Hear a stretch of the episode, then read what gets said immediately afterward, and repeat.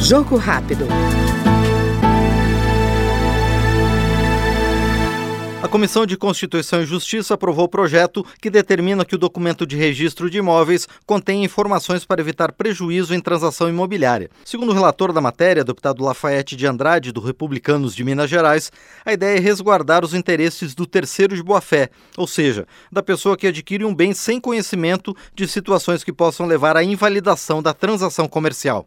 A lei de propriedade administrativa, obviamente, ela em alguns casos, ela trava os bens do gestor público. Esse projeto de lei aqui, ele cuida de defender o terceiro de boa-fé, que antes mesmo de haver um julgamento contra um gestor público, tem adquirido um, é, um patrimônio, uma casa ou um lote, que posteriormente venha a ser travado. Nós estamos aqui defendendo esse terceiro de boa-fé, que não tem nada a ver com a questão da improbidade administrativa do eventual gestor, que posterior foi travado pela Justiça. O Jogo Rápido acabou de ouvir o deputado Lafayette de Andrada, do Republicanos de Minas Gerais.